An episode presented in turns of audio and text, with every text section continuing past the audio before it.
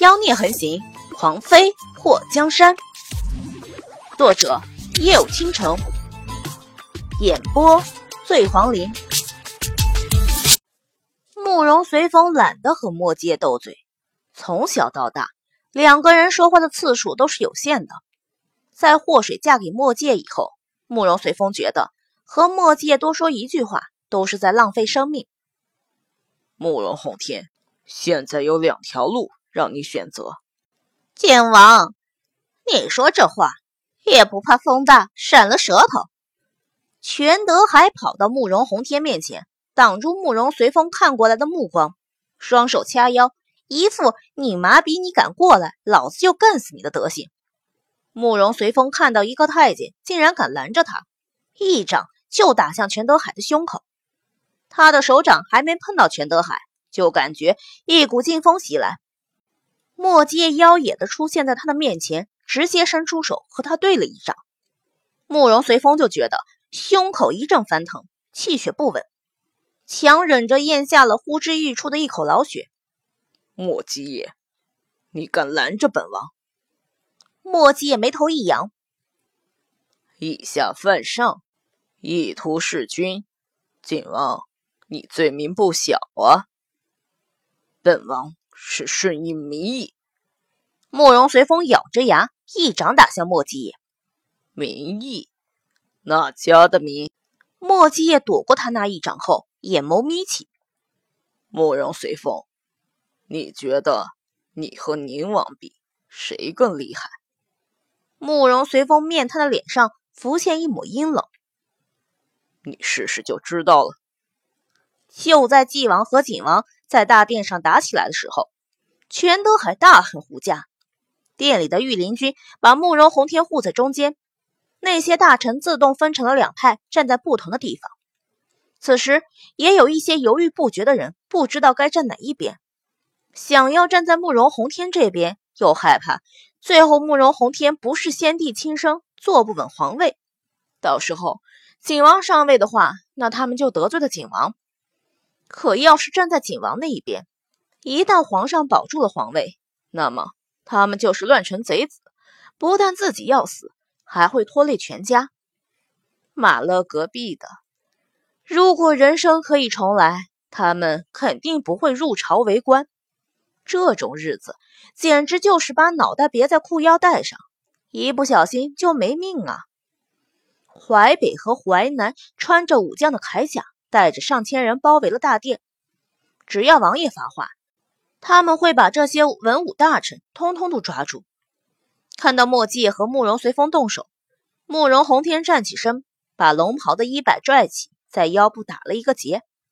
皇上，全德海看到慕容宏天一副要动手的模样，吓得马上跪在慕容宏天的面前：“皇上，保重龙体啊！皇上。”慕容宏天本想让全德海退一边去，不过一想到全德海刚刚忠心护主，挡在他面前的情景，就忍了回去。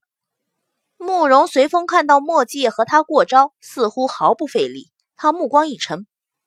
墨迹一脸戏谑，可内心也有些震惊。要说宁王功夫高，是因为得到了暴雨阁阁主的真传，暴雨阁的傀儡术独步武林。二十几年前，让武林中人闻风丧胆。就算如此，宁王不也说被弄死就被弄死了？慕容随风的招式非常古怪，似乎不是中原武林的功夫。墨界一边和慕容随风过招，一边试探慕容随风的功夫。上百个回合下来，他很诧异的发现，慕容随风并未有任何疲态。似乎还越战越勇。慕容随风发现了，他和墨界打在一起，在短时间内别想分出胜负来。打到最后，谁输谁赢不一定，但是需要的时间太长了。他今日要一举除掉慕容宏天身边的所有人，给这皇宫大换血。如果没有意外，他派出去找宝藏的人，一旦发现宝藏所在，就会传消息回来。到时候他得了皇位，再拿到当年先帝留下的宝藏，那么大齐国将会在他的统治下发展的更加壮大。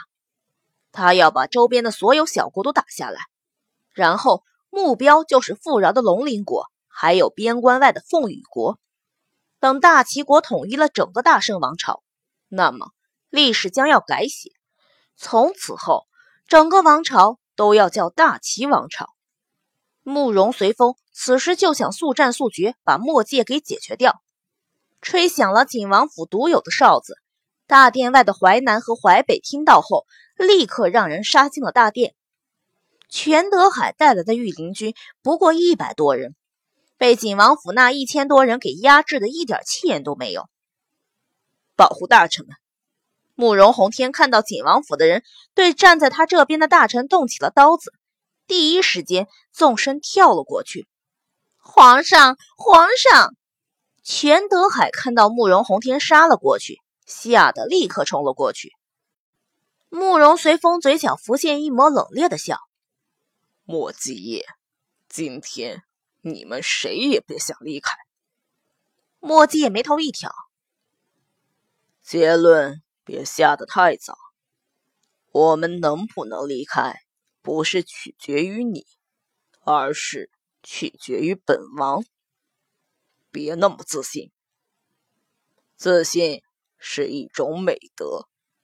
墨迹也躲过慕容随风的一掌后，不慌不忙的回了一掌过去。宁王。是你派人烧死的吧？知道太多对你没好处。慕容随风表情冷酷，莫基业嘲讽的一笑：“敢做不敢当，激将法对本王不管用。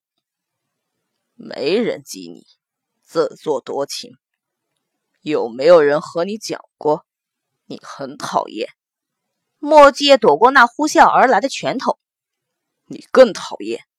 慕容随风一侧脸，躲开墨界的攻击，那掌风刮得他脸颊生疼。你讨厌，你讨厌，墨姬，你有完没完？不知道的还以为你是个娘们儿，你才是个娘们儿。别学本王说话。慕容随风咬着后槽牙，墨界眼尾扬起，学你？开玩笑。你还真够贪的，什么时候连“娘们儿”这三个字都成你的了？慕容随风，你这个臭不要脸的家伙！莫基业，你更不要脸！两个人一边打一边拌嘴，他们两个都有一种为什么对话朝着一个奇怪的方向去了的感觉。大殿上乱成了一团，慕容随风看到莫王一直静静的待在一旁。时不时的撂倒几个景王府的人。莫王慕容宏天，他不是父皇的儿子，你难道还要站在他那边吗？慕容翰墨看了一眼慕容随风，皇上永远是皇上，也永远是本王的兄长。那些传言，本王是不信的。大齐国需要皇上，百姓们需要皇上。朝中的文武百官更需要皇上。晋王，放下屠刀，立地成佛，回头是岸。魔王，这是准备出家当和尚是吗？慕容随风的眼中带着一丝蔑视。本王就不信，你没有过想当皇上的念头。慕容翰墨看着慕容随风，冷峻的脸上非常严肃。晋王，这个时候挑拨皇上和本王的关系，真的是大丈夫所为？难道杀了伤了朝中的大臣就是你的目的？你可知道，一旦大齐国发生内乱，会给大齐国的百姓带来多大的麻烦？会给周边众国带来什么样的讯息？慕容翰墨这么多年，一直代表着整个大齐国出使周边甚至更远的国家，对于各国的风土人情和统治者都有一定的了解。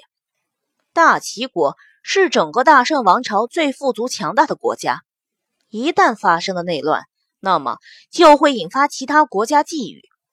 慕容宏天听到墨王的一番话后，觉得心里被触动了。此时。